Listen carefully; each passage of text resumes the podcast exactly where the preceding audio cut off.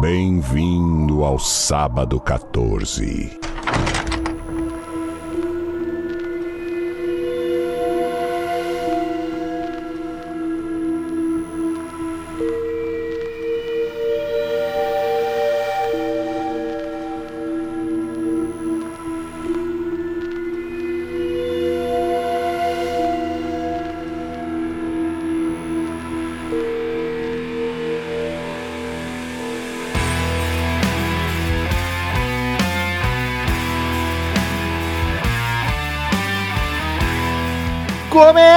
Agora o primeiro episódio do sábado 14 de 2022. A gente sobreviveu um ano, mais de um ano, nem acredito. Eu sou o Romulo Conze e tenho aqui comigo o Marcel Fitz. Bem-vindo, meus fatiados amados. Bom 2022 para todo mundo que tá ouvindo. E temos aqui nossa açougueira Patrícia Giovanetti. Eu descobri que tudo é culpa de Saturno retrógrado. Tudo é culpa dele. Caralho, que ódio disso.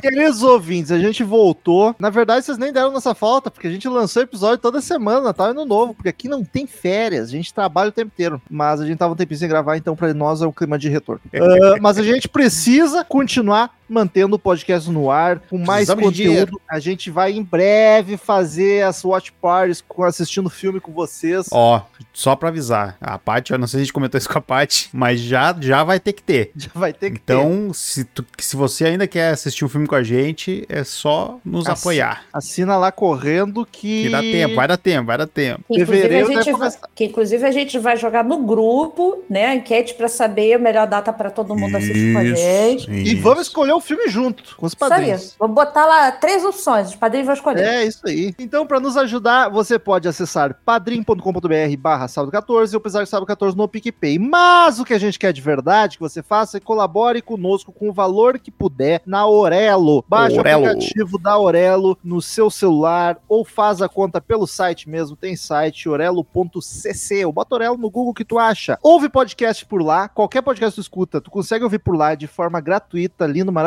E a gente, tu consegue apoiar por lá também. Em breve a gente vai estar pensando em conteúdos exclusivos e daí você vai ter que consumir por lá. E se tu escuta a gente pelo Orelo, você tá dando dinheiro pra gente sem dar dinheiro, porque o Orelo nos paga por reprodução. Eu acho que ficou bem confusa essa explicação, mas é isso. Eu tô voltando de férias, então tá difícil. orelo.cc barra sábado 14, que tu nos encontra lá. Lembre-se de seguir nas redes sociais. 2022 a gente quer bater 10 mil pra ter o arrasto pra cima que não existe mais, mas no nosso consciente a gente acha que tem. É uma marca que a gente queria bater. Agora não tem ajude. propósito mais pra bater.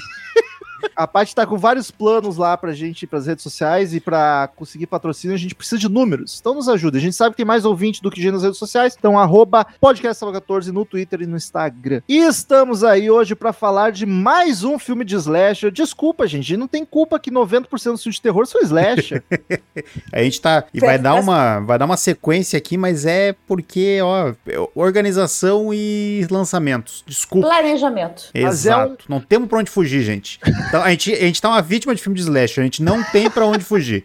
Mas é um grande clássico, um dos maiores clássicos, não só do terror, do slasher, então principalmente, que é o The Texas Chainsaw Massacre, Massacre da Serra Elétrica de 1974. O primeiro, o original. Tem uma caralhada de filmes, vamos falar do original. Marcel, por que que estamos gravando esse filme agora? Agora, em 18 de fevereiro, vai sair pela Netflix o Massacre da Serra Elétrica, o Retorno de Leatherface, que vai ser uma continuação nos moldes de Halloween 2018. Vai ser uma continuação do primeiro filme, esquecendo tudo que saiu depois. Acho gostoso isso. Acho, acho bom. É, é a chance que a pessoa tem de consertar alguma, muitas fases. Fiquei Sabemos- sabendo. Sabemos que não vai, né?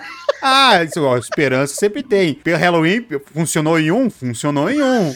Podia ter parado ali o problema. Podia foi ter ambição, parado. né? Exatamente, vamos ver. Fiquei sabendo que sexta-feira 13 está querendo fazer algo desse tipo, hein? Ah, seria- mas, mas o 2 é de- tão bom. Mas vai Ah, partir eu do gosto do 3, dois. vai partir Eu do também 3. gosto do 2. Do 2, não, do 2. Do 3 não vai ser a partir do 2. Ah, aí ó, o 3 Ah, a gente não viu sim. ainda. Quer dizer, já vimos, mas não lembro. Eu não vi. Ano que vem. Não, esse ano. Esse ano tem. não, esse ano, esse ano vai ser o único, o único sexta-feira 13. Então esse ano Graças nós veremos o 3, que provavelmente vai ser rebutado. Então. Mas mudamos de assunto já. Então é isso aí, a gente vai gravar do lançamento, sendo bom ou ruim, a gente vai gravar sem nem saber se é bom ou ruim. Então vamos assistir e comentar conosco o primeiro de 74, para em fevereiro a gente voltar a falar de Massacre da Serra Elétrica. E é isso aí, Massacre da Serra Elétrica de 1974.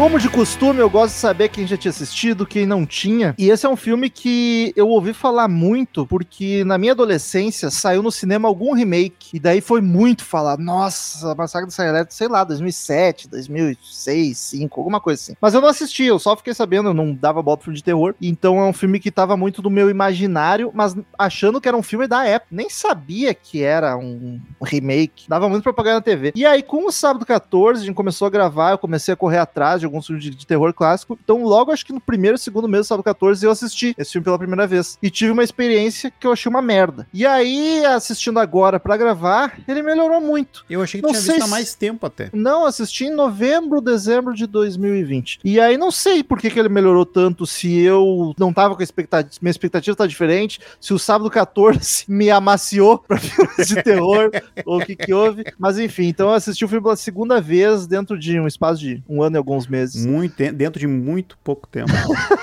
Paty, tu nunca tinha assistido, não é mesmo? Não, nunca tinha assistido. Nunca tinha tido vontade de assistir também. Apesar de saber que é um clássico, mas nunca me deu vontade. Eu assisti um pedaço uma vez que tava passando na televisão. TV a cabo, a gente botou, tava passando um remake. Agora também não lembro qual era o ano do remake. Deve ser por aí, 2003, é 2006, 2006, por aí. Se eu não me engano, 2006. 2006, é, eu tinha 15 anos. Não era a época de, nossa, só se falar disso. E aí eu lembro que o filme, ele era muito, mas muito... Escuro.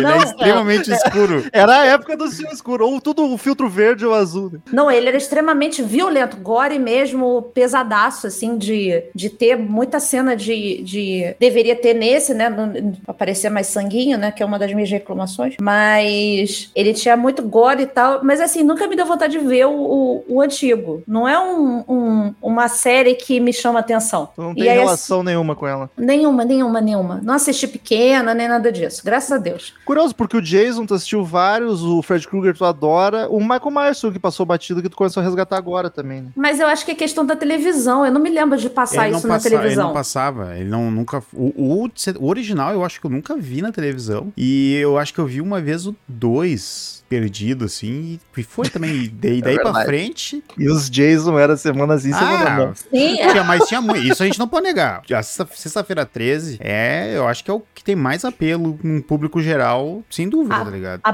Bandeirantes, uma vez, fez uma semana de sexta-feira 13, em que passou todos os filmes até daquela época, né? Eu era pequena. Que já tinha eu, 18 é, por aí. E eu lembro de, do meu irmão queria que eu visse com ele todo dia, porque eu dormia na, na, sala com ele, então eu tinha que ver o filme com ele, eu tinha que cobrir a cara e tal. Mas aí esses outros filmes não passavam. Esse Massacre da Serra Elétrica não tinha relação é. nenhuma comigo, talvez pela televisão. E assim, a minha experiência com ele foi assim, não gostei. Só pra pontuar, o remake é de 2003 mesmo. 3? 2003. 3. Nossa, então eu tinha 12 anos, caralho. Eu lembro, acho que passava propaganda na MTV, uma coisa assim. Propaganda do, que... aqueles trailer picotado pra TV, sabe? Pode ser que em Santo Ângelo demorou pra chegar, então chegou em 2000. Costumava demorar uns três meses pra chegar, mas, porra, três anos ia ser demais.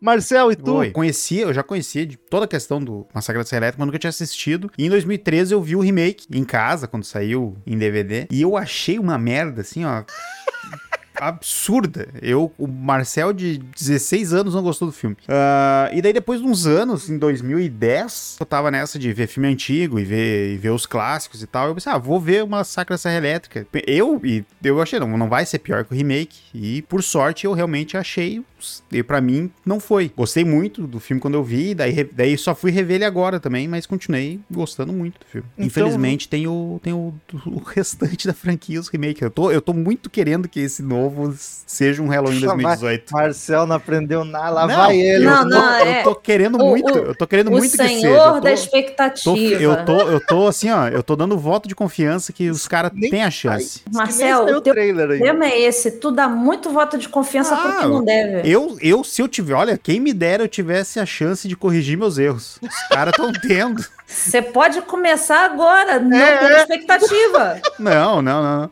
Eu tô, tô Você sabe apostando que você tá outros. errando. Você, Não, Marcel, não. você já tomou na cara e tomou forte. Não, e em outras vezes não. Aí que tá. Foi Tá, tá uma média. Tá uma média. Foram dois sim e um não. Foi enganar. tapa Bud Spencer, sabe? Mão aberta. Foi, foi dois sim e dois não. Tá, tá Deixa o parelho. menino ainda. sonhar. Deixa. Deixar, Olha, eu quero que ele venha chorar depois. Alguém aqui tem que ser otimista. Ah, não, chorar nesse aí, nesse, se for ruim, eu não vou ficar nem um pouco decepcionado. Isso, aí que tá, eu gosto muito do filme. Achei a ideia da franquia legal, porque por isso que eu realmente queria uma, uma sequência que fosse digna, porque eu acho a ideia legal, se- seguir os mods do primeiro acho bacana. Assiste o Casa dos Meus Corpos. que- é idêntico. Só que não é nada que, não- meu Deus, gostar do, do, do filme assim como eu gosto de Halloween, por exemplo. É, nem, não chega nem perto. Então vai de ficha técnica. O Massacre da Serra Elétrica, ou do original The Texas Chainsaw Massacre, de 1974. Já começa a tradução errada, que era motosserra. Exato, da é motosserra. a, ou serra, ou serra elétrica a gasolina. Isso. Não é elétrico. Imagina a extensão desse negócio Os caras elétrico. É correndo. elétrica, pode ser Mas podia elétrica. ter feito um suspense maior, né? Tá correndo, escapa a extensão, e desliga a serra, bem na hora, assim. Escrito e dirigido por Toby Hooper, também Como é que ele conhecido. fez? Ele fez o, a continuação, por algum motivo ele decidiu fazer aquela continuação lá. Que, cara, é- ele dá um. Eu acho que ele foi na vibe de, tipo, ah, a galera tá fazendo galhofa, eu vou fazer uma galhofa aqui também. Meu Deus do céu. Ah, fez Poltergeist, que nós temos episódio aqui. Ele é o diretor de Poltergeist. Um episódio muito bacana. Ele fez Vampiros de Salem, Pague pra entrar, Reze pra Esse, sair. pague para entrar, reze para sair. Esse mesmo. Que do original é o Funhouse. Que é um outro slashzinho que nunca assisti, mas dizem que é bacana. E entre outros episódios de TV, Contos da Cripta, a série do Fred Krueger fez um episódio, Twilight Zone, coisas assim. Então, antes de ir pro elenco, esse filme é muitas vezes considerado o primeiro sl- slasher, né? E aí a gente já teve essa discussãozinha breve no Halloween que a gente. O Marcel veio com essa teoria, e eu acho que eu tendo a concordar com ele, de que o, o Halloween teria sido o primeiro pela proatividade do assassino. É, é que a, a mudança do Halloween que foi seguida depois é exatamente essa, é a proatividade do, do assassino, né? Porque o que a gente tinha até então ali de cinema hollywoodiano, tá? Sempre lembrando que slasher tem muita coisa de diálogo e que eu infelizmente ainda não parei pra assistir nenhum. Mas eu sei que tem muita coisa de diálogo, assim, questão de assassino matando e esquartejando e sangue e tal. Ah, mas de cinema hollywoodiano a gente tinha então de assassino, assim, a gente tinha o Psicose e o Massacre da Serra Elétrica, tá? Em ambos, as, as pessoas que caíram no colo do assassino. É, e o, o, o Psicose é mais suspense. Sim. E- Esse aqui, ele é o primeiro que já tem aquela carinha querendo ir pro, pra vibe anos 80, né? Exato. O primeiro naquela leva. É, é, o é um primeiro que é o filme pesado de morte, na real. Claro, devia tem outros filmes, mas tipo, que tem um assassino em série e tal. Só que o cara ainda, literalmente, tá na casa dele, na, na minha propriedade. É, a galera. Ah, e daí o que o Halloween fez foi isso: é ter um psicopata que tá indo atrás de quem matar. E que foi o que foi que foi replicado depois, durante todos os anos 80, ali, no Sexta-feira 13, o Dias Namorados Macabro, etc. E vai. Mas é por isso que esse filme é lembrado como um dos, Sim, um dos dos primeiros. pais do É. terror e tal. Sem dúvida, teve. O, a Warner decidiu fazer o Halloween por causa do Massacre da Serra Elétrica. Isso sem dúvida, porque os caras fizeram um filme. Ó, a gente quer um assassino também. A gente quer uma figura bizarra pra matar gente. Eu acho que isso é comentado até naquela série que a Paty já indicou algumas vezes, os filmes que mataram, marcaram época, mataram época. Tem, dá pra fazer isso, top que Enfim, mataram Pior que tem, tem. Tem Principalmente anos 2000, ma- mataram muita época. Já gravamos sobre ele, lenda Anos 2000, urbana. Foi a década morta. né? filmes que marcaram a época do Halloween, acho que eles comentam do sucesso do Massacre da Serra Elétrica, que era um orçamento baixo, lucrou muito, e daí eles quis- quiseram que ir na é, onda. que é a história do cinema, né? Os caras, alguém faz, ganha dinheiro, eles querem ganhar dinheiro atrás, vamos embora. Elenco. Vamos lá. O filme tem Marilyn Burns como Sadie, Alan Dangsger como Jerry, Paul Partian como Franklin, William Vale como Kirk, Terry McKimmon como Pen, Edwin Neal como, como o caroneiro, Jim Sidon como o velho, Velho, ótimo. O velho o velho coelhinho. o, O Fred Mercury. Como é que é o Vanderbilt, Isso. É muito Vanderbilt, né? Gunnar Hansen como o Leatherface e o John Dugan como o vô. O vô de papel machê. Gente, meu Deus. Vamos com calma, vamos com calma. Vamos com calma, temos tempo. Ah, Primeiro programa do ano. o, atuações. Eu quero dizer que tem umas atuações ó, que me dói de raiva. Mas tem outras que eu até acho bacana. Sabe que da moça, a atriz principal, eu acho que ela atua bem na medida do possível. Acho que ela demonstra um desespero bom. Não, não, acho, é, não acho fake, sabe? Quando ela tá correndo desesperada, ela tá correndo desengonçada e parece real, aquelas tropicadas e batida por tudo. O desespero dela, no final do filme, acho que me venceu. E o cara, o filho, não sei se é o mais novo, O o, cabeludinho, o o, calo- caroneiro. caroneiro, ele é, eu acho aquele ator bom. Por mais esquisito que seja e, e maluquito, Que eu, acho que a uma boa ideia é vender um maluquito mesmo ali. Eu acho que é uma boa atuação. Os outros são esquisitos. O cadeirante, nossa, que ódio! Que É uma das personagem coisas que mais me irrita no filme é esse cadeirante, a atuação dele. É, Ele tá personagem interpretando, chato. parece que é uma criança de 13 anos. Eu- É muito ruim. É, Eu acho que eu não acho O nenhum assim.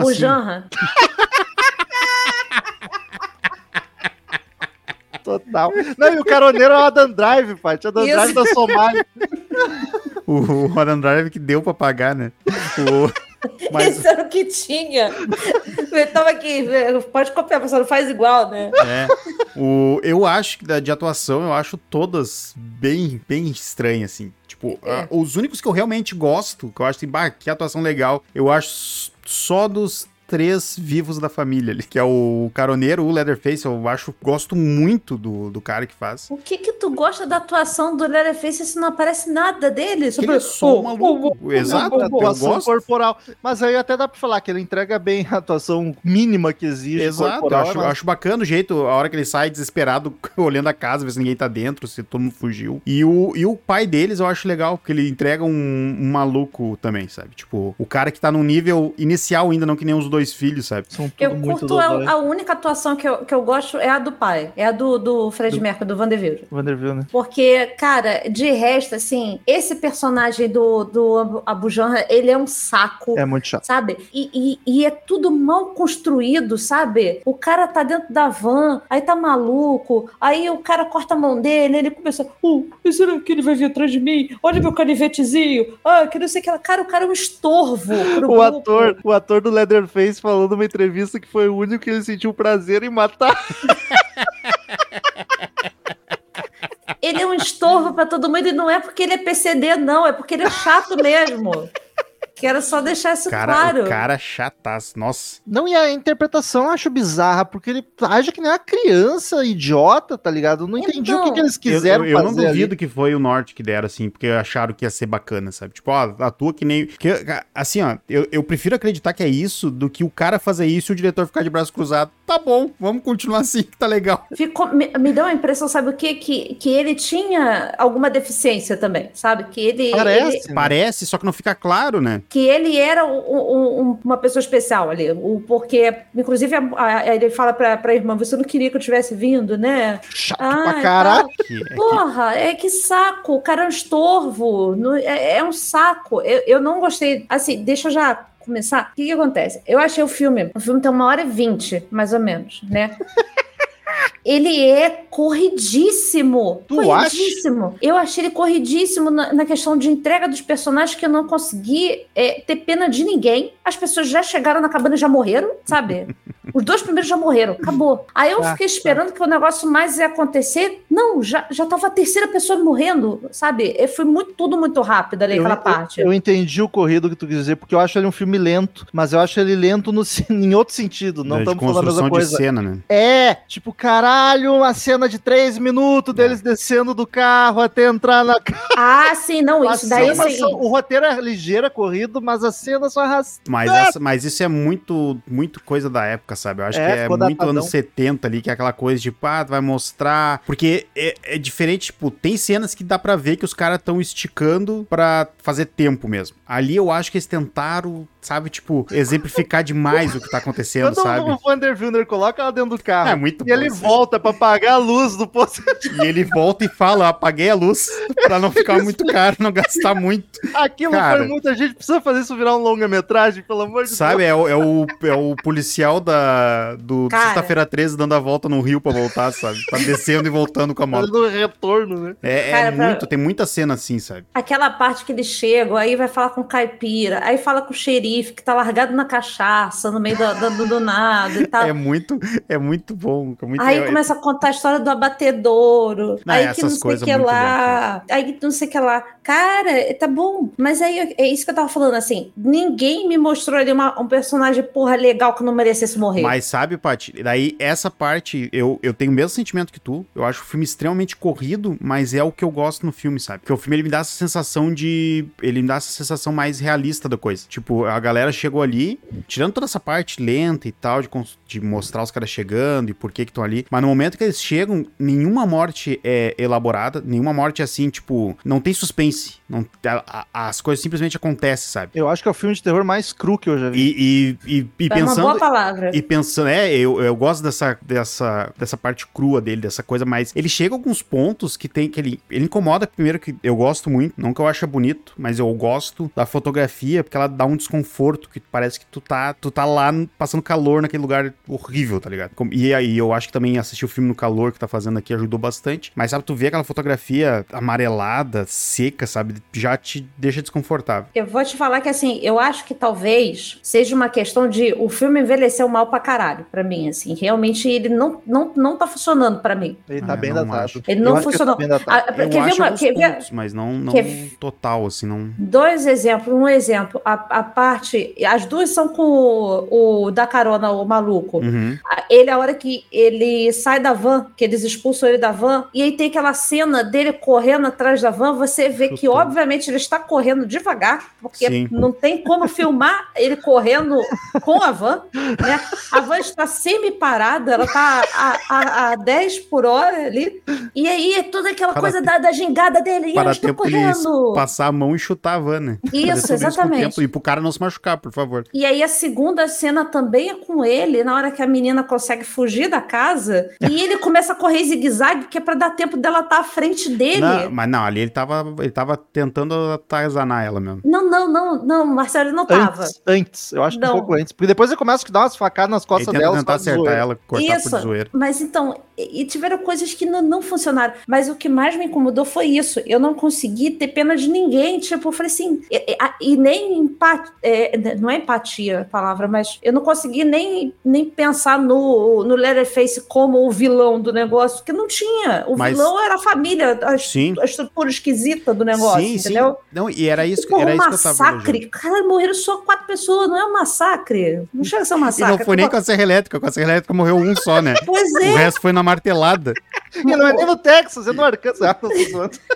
Ou foi jogado no gancho, a menina foi jogada no gancho, o O outro, outro tá- foi na martelada, Ah, ah, dois na ver uma- martelada. Quer ver uma coisa que me irritou é, nesse filme que eu reclamei logo no início? Não saía um sanguinho, cara, na hora que ele cortava as pessoas. Isso eu sabe? vi que, e achei esquisito. E eu tô vindo com as informações que eu pesquei aí. Pode ser, ó, quem ouviu o episódio de Gremlins, não sei. Que o foi proposital do cara não botar muito sangue no filme, porque ele queria que passasse na pra faixa etária mínima possível. Só que, cara, não tinha como. Tanto que ele pegou 17 anos pra cima de qualquer jeito. Porra, Então, tá matando pessoa, tá botando É. pessoa no gancho. Não interessa se vai sair sangue ou não, Ah, gente. Não é filme daí- da Marvel, não, Daí caralho. vai do censor. Vai da galera do censor. é, mas não passou.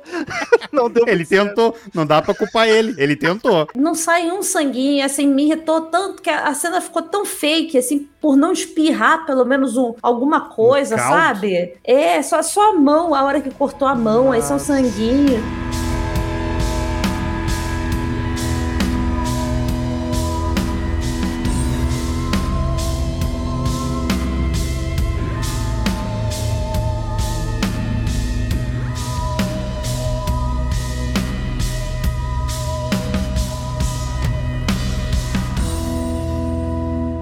Realmente, na segunda assistida, eu criei um carinho pelo filme, eu tô gostando dele bem mais do que antes, porque antes eu achava uma merda mesmo. Mas eu tô com a parte nessa de que é um filme que datou, cara. Eu acho que ele é um filme bacana e o meu carinho por ele se deu agora como vamos assistir um filme datado com contexto histórico. Se é tipo, vamos assistir um filme de terror, cair nele assim, eu acho que não passa Ah, mais. mas, sem Ele dúvida, tá muito dúvida, datado. Sem dúvida. E, e isso, mas isso vale pra muito filme que a gente já falou aqui, cara. É, são poucos filmes assim que tu vai parar e dizer, porra, é um puta de um filme que vai te deixar tenso hoje em dia. Tanto que o, o impacto dele foi exatamente isso, cara. Um- Nós estamos falando de 74, num- numa época que tu não tem filme de gente sendo destroçada dentro de casa. E tu tá falando de uma figura de monstruosa que também não tinha, tá ligado? Mas não é baseado num cara? É, exato. É que assim, o- ele é baseado no. num num- ele não é, um, não é um serial killer, ele é um doente maluco que matou duas mulheres, que é o Ed Gein. Além do massacre da Serra Elétrica, o Psicose é Ele baseado tá nele. acreditado no, no, no No elenco, do elenco, não é filme. sentido nenhum, Google O loucaço. Psicose é baseado na história dele. O Silêncio dos Inocentes tem o Buffalo Bill, que é baseado nele. Que os três.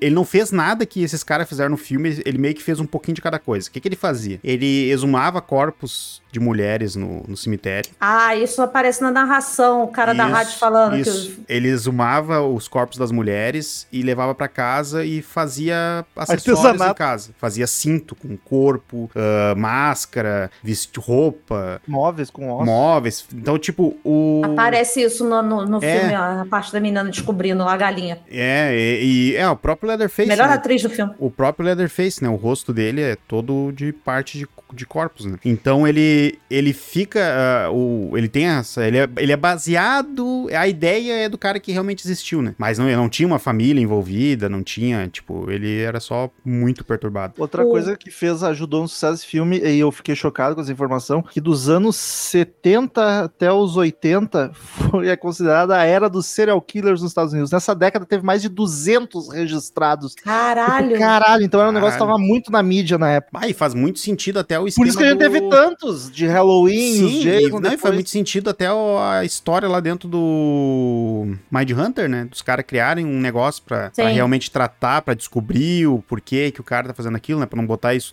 só botar só na culpa do diabo, né? O casal Warren tem que trabalhar também. Daí é onde os policial não acertam, o FBI não ajuda, vai os Warren.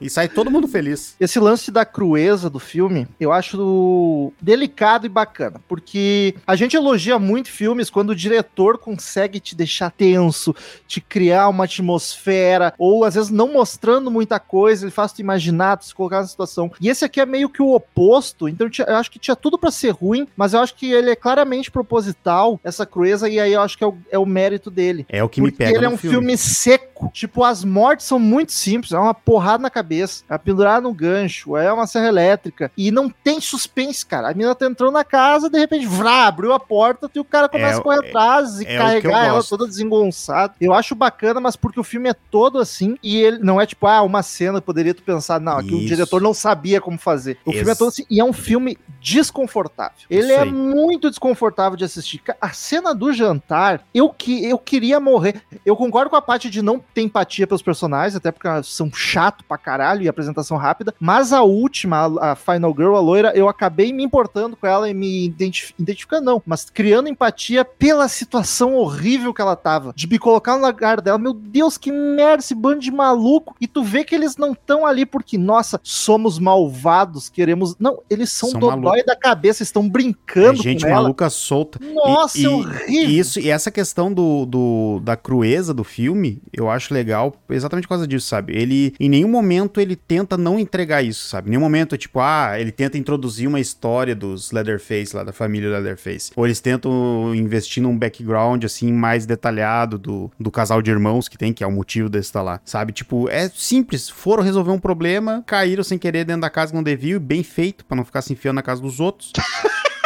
E e esse é outro ponto que eu falei assim: ah, vamos nadar no lago desconhecido. Ah, mas vamos ali na casa do desconhecido primeiro, só pra saber se É, pai, vamos entrar, vamos entrar, vamos aqui, ó. A casa tá aberta, meu, foda-se, Tá cara. bem feito. tem E- mais que morrer mesmo. E eu, e eu gosto disso, que, tipo, cara, é, é morte atrás de morte, sabe? Não tem, cara, não tem um suspense pra criar o Leatherface, sabe? Na hora tu vê qual é a intenção dele, que ele quer realmente matar, quer realmente destruir a pessoa. E depois vai. E, e eles são tão malucos que quando eles pegam a mina no final, eles ainda.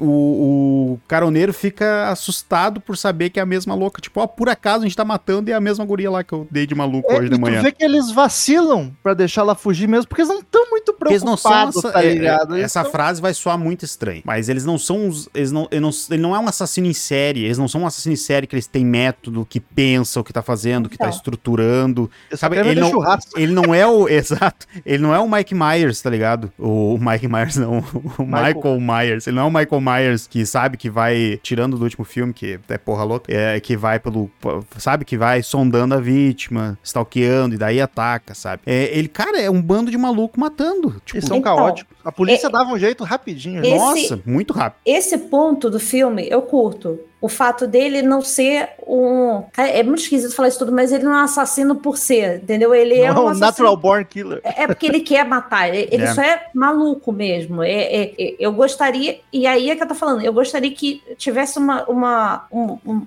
desenvolvimento melhor disso, porque o pouco que você pesca ali, ele é o, o lixo da família ali, que tipo, cala a boca, vai lá pra dentro. Ele é, ele é sai. uma.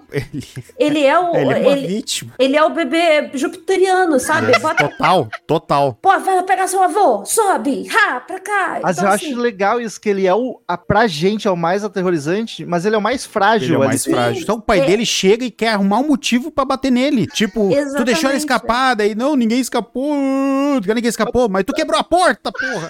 Sabe? Tipo, o cara quer bater na, na criança, tá ligado? Então, é, é- é- essa parte, ele é meio slot, né? Ele, ele foi É. maltratado pela É. família, por, por- por tudo ali. E esse pedaço, eu acho maneiro. Eu acho legal. Apesar de no meio ali ficar meio trapalhões, aqueles trechos eh, da família ali. E, Total. aquele, e agora só me explica uma coisa, eu preciso muito dessa explicação. O avô, o avô, ele tava com, com Leatherface também, ou aquilo ali é maquiagem muito mal feita? É maquiagem muito mal feita. É maquiagem mal feita. Porque eu fiquei achando que tinham botado um No avô Não, também. Eu- não, é primeiro eu maquiagem achei que ele tava empalhado. Eu achei que ele Empalhado? tava morto a primeira vez que eu assisti. Eu pensei, É, tá, é um zumbi, esse velho tá morto. Não, Aí- eu achei que ele tava empalhado, né? É empalhado que fala? É.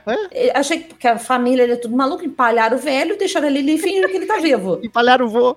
Empalharam o vô. Meu vô tá e aí, de maluco. repente, aparece o vô chupando sanguinho no dedinho. Não, é, é só mal feito. Asquerosas. É só Não, mal mas- feito. Paty, as duas coisas que mais me irritam no filme é o cadeirante, o ator, que essa frase é horrível, né? É o personagem O do personagem, que eu É. acho que não é culpa do ator, eu acho que é culpa O do Abujanra, fala que é Abujanra. É, e não é, e não é nem culpa da deficiência dele. É, é culpa da personalidade. É culpa do texto. Não, eu acho que Porque é o o texto. deficiente físico do, do Sexta-feira 13 era maravilhoso. É verdade, era o gostosão, inclusive. É. Coitado, nem conseguiu transar. Ninguém consegue quase nesse filme. E essa maquiagem, ela te tira do filme. É muito ruim. É um Ela é papel ruim. machê tenebroso, cara. E eu não sei como, porque assim, a maquiagem do Leatherface tá bacana. Os corpos no começo são bem feitos. Nossa, aquele não da- do take inicial é maravilhoso, Nossa, cara. Aqui- pega foi a cena um mais velho. aterrorizante do filme pra mim, aquele início. Pega um senhor velhinho e deixa, sei lá, mais pálido. Não precisa deixar decrépito, né? Bota um guache nele, passa uma tinta guache, a pasta d'água, alguma coisa assim, né? É E, muito. e falando, e aproveitando e falar maquiagem, eu quero um detalhe que eu gosto muito no filme, que, que, é, que é essa coisinha assim, tipo, não tá, é, o filme não explica, não, não, mas é, tu vai pegando assim, tipo, é o fato do Leatherface ter, que, que também, pela história do Ed Gein, tu sabe que, eu não sei se exatamente acontecia com isso, mas comentam isso em outros filmes também, não vou dizer em qual pra não dar spoiler, que é o fato do Leatherface se fantasiando de pessoas de acordo com que ele, como é que ele tá. Quando a, fa- a família chega com a guria, ele tá de dona de casa, tá totalmente perturbado, e na hora do jantar, na hora do jantar, ele tá vestido a gala e maquiado. Botou prova. Provavelmente é, um, é pra ser um rosto de uma mulher ali, não, não é o mesmo rosto que ele tava. Tanto que, vendo ontem, eu notei um negócio que eu não tinha reparado. Que o, o irmão dele, o, o caroneiro lá, ele começa a dizer pra guria que, que ele te achou muito bonita. Então, provavelmente, o Leatherface queria o rosto dela também. Sim, isso Sim. daí, isso daí eu pesquei, eu ainda achei que eles iam fazer. Aí que tá, eu achei que ia rolar a cena de tirando Um coisa. gorizão. Porque eu, ta, eu tava, eu, eu tô com a, tava com a sensação do remake, entendeu? Porque Sim, o remake sim. acontece esses tipos de cena. Tem porco pendurado no gancho, tem gente pendurada no gancho pra tudo quanto é lado, tem gente tá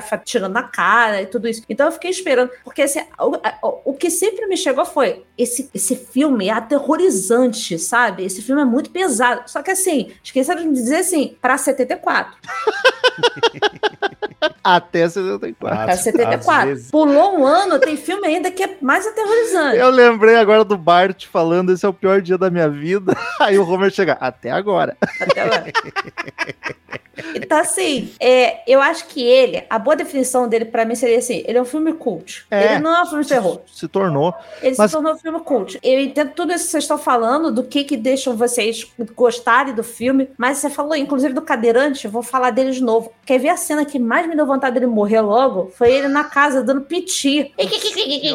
As pessoas rindo lá em cima e ele tirando sarro. E perde Mas o a- timing. mas a morte- Mas a morte dele é bem boa. É um, é um jump scarezinho bem bom. E não, não senti, cara. Eu Não gostei. Que senti. não mostra, é que não mostra É, nada. mas é porque ele tá Tá tudo escuro. ah, Mas eu é, eu vou achei falar massa. isso, isso que eu falei. A única cena que me deu é, medo foi aquela inicial, que eu falei assim, porra, isso vai ser foda ficar mostrando as, as pessoas assim, sem a cara e tal, deve ser isso. Mas não, Mas aí eu tô, eu tô me dando conta do negócio agora, com os relatos da Paty, e realmente faz sentido. Eu assisti o filme ontem de noite, faz um dia. E se me alguém me perguntasse, eu ia falar que é um filme pesadíssimo. E agora, pra eu pensar, ele não é, ele não tem cena pesada. Ele foi um filme pesado. As mortes quase não aparecem, são Uhum. rápidas, não tem sangueira, não tem gore. E mesmo assim, a sensação que ele me deixou é de um filme pesado. E é aí que eu acho que é a parte foda, que o diretor É. consegue, no estilo cru, nos personagens serem maluco, desconfortável, até nesse personagem chato do Abu Janra lá. Sabe que a, a sensação que eu tenho é que eu tô vendo um negócio que eu não deveria estar olhando, sabe? Essa É, sensação, ele- tipo, tipo, bah, tô olhando a sabe? Câmera secreta da casa dos outros. É uma parada assim, tipo, eu não deveria estar olhando isso aí, sabe? Porque eu, eu acho que é exatamente esse, esse ponto da- dessa crueza dele torna o negócio, tipo, sabe? Tu não tem construção de nada, sabe? Ele não, ele não tem aquela vibe de filme de terror ou filme de slash, não tem aquela vibe de filme de slash. Ele do tem cara um, um, um chegado, meio o suspense. snuff, né? É isso, isso. é, parece um snuffzão, assim. Acharam uma fita proibida e estão aqui pra olhar, sabe? A única parte que é realmente muito é, é bem pesadinha ela é a parte que estão marretando a cabeça da garota, que aí aparece realmente marretando a cabeça da garota. E ali, a- a- essa cena aí me deixou desconfortável, não foi pela marretada na cabeça da garota. Veja só. É pela sensação dos três malucos fazendo o velho dar marretada, tipo, da, bota o martelo aqui na mão dele. Pô, pô. Essa cena se arrasta também. Essa cena é. Aquilo me maravilhosa. dá uma agonia, que eu falei assim, caralho, cara, Não vai é acabar tudo nunca. biruta e vai ficar nisso até amanhã. não vão matar porque- essa guria nunca. Então, isso que tá. A, a, a parte que o Romulo fala que tu sente um pouco de empatia por ela, a única coisa que me deu sensação assim foi, no final, fiquei imaginando assim, cara, se eu tô numa situação dessa, eu só torço pra morrer. Exato. Sabe? Não, pior que é mesmo. Eu só é tô essa só sensação, sabe? Porque tu não tem escolha. Tu tá na mão. Cara, é- tu tá na mão de três malucos, sabe? Que vão. Que, que a- o, o objetivo deles é te matar, sabe? É três malucos. Só que eles são literalmente pessoas com deficiência. Tipo, tu, não- tu não, eles não têm capacidade pra fazer as coisas, sabe? Porque eles estão na vibe deles lá. E, e é o, e esse negócio da, de desconforto, eu gosto muito da primeira morte, porque eu acho que ela, ela é tão rápida e crua que eu acho eu, eu sou apaixonado pela cena. Que o Kirk, ele vai entrar na casa animal e daí do nada abre o abre a porta do que Porta vai pra correr. sala, sai o Leatherface, dá uma marretada nele, junta o corpo e deu. Era isso. E fecha Isso a aí, porta. eu, go- isso aí eu gosto. Eu Né? gosto. eu achei, eu acho essa cena fenomenal. A cena da guria fugindo, ele indo lá catando ela na, na, na areazinha e puxando pra dentro também. Eu sou apaixonada. E é um negócio que, assim, é, é, é simples, sabe? É simples e desconfortável, porque tu sabe que a pessoa levou uma marretada na cabeça. Tipo, ele não. Ele, ele parece. E daí até. Eu não sei até onde é- foi a ideia do Toby Hopper fazer isso, mas, tipo, ele não parece ser cinematográfico, sabe? As mortes. É simplesmente. É, É, é uma. Cara, se alguém levar uma marretada na cabeça e tu estiver vendo de uma forma rápida, vai ser aquilo ali que tu vai ver. A pessoa caindo e deu. Mais ou menos, Marcelo. Não é Ah. também assim, não. Não é cai e que acabou, não. A pessoa com uma retada na cabeça não morre assim rápido, assim, não cai. Ela vai estribuchar. Sim, caiu no chão. Que é o que ele É, precisou é, ele pro cara levar. até, ele cai. É, é o que Agora- le- é o que precisou pro Leatherface levar pra dentro pra fatiar o cara. Me explica só uma coisa. A mulher que eles penduram no gancho, depois ela vai pra dentro do freezer. Na hora que ele abre o freezer, a mulher pula. O que, que aconteceu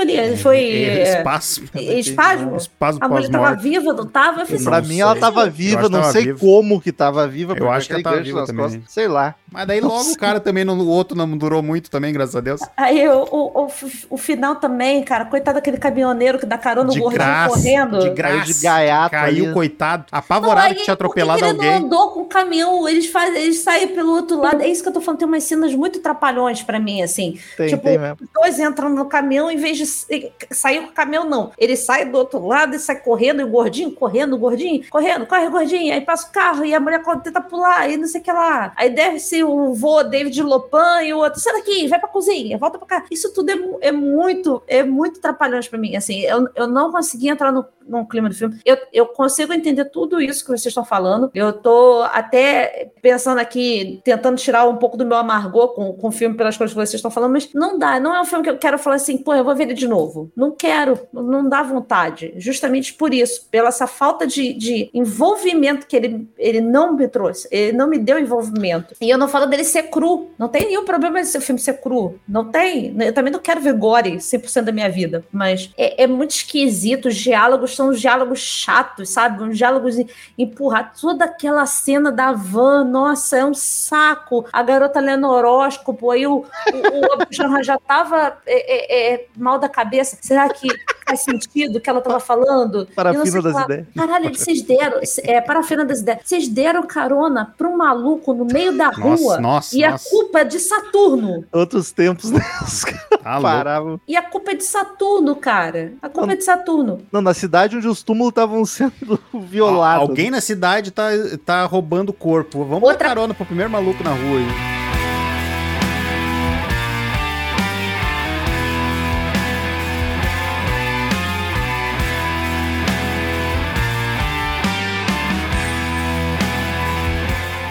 Outra coisa que não me ficou claro. Eles foram pra uma casa de férias que era do avô de, da, da, da Loura. é Isso, da Não, Loura ele- e do eles, Cadrante. foram, eles foram pra ver se o túmulo do avô não tinha sido roubado. Isso pra mim é uma falha de roteiro, porque a primeira vez que eu vi, eu achei, tamo indo pra casa velha do meu pai pra passar, Então. pra dar curtida. No caminho, já que tamo ali, vamos ver se o túmulo do vô foi zoado ou não. E aí o Marcel me falou que não, ao contrário, eles Eu, foram pela, pra pela, ordem ver. que é, pela ordem que é apresentada, eu entendi assim, porque E, a- o motivo principal ali é os corpos sendo esmados. O filme começa Sim. falando do roubo de túmulo, né? Que falta de.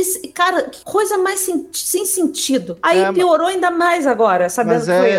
é, é isso aí mesmo. Eles foram pra ver o túmulo, aí olharam, não, do vô tá ok. Aí, ah, vamos aproveitar que a gente tá aqui e ver a cidade onde E o pai ver aquela, cresceu. vamos dormir naquela a casa, destruída. Mas eu acho que o plano nem era dormir. Era, ah, vamos lá olhar a casa, nadar no lago o tempo que der ali de tarde pra, va pra vazar. Tanto que eles estão na van esperando pra ir embora, tá Sim. ligado? E a galera não volta. O- Mas é esquisitíssimo. E pra mim o roteiro não deixa isso muito claro, não. Não deixa, tanto que eu tô perguntando aqui. Eu- então, assim, a única, o meu único consolo, que às vezes eu fico pensando, é que eu jamais vou morrer na mão de um slash, porque eu não vou conseguir ficar dentro da casa com tanto mofo, tanta poeira. Então eu A- vou a chegar e vou menos- embora. A menos seja o Chucky.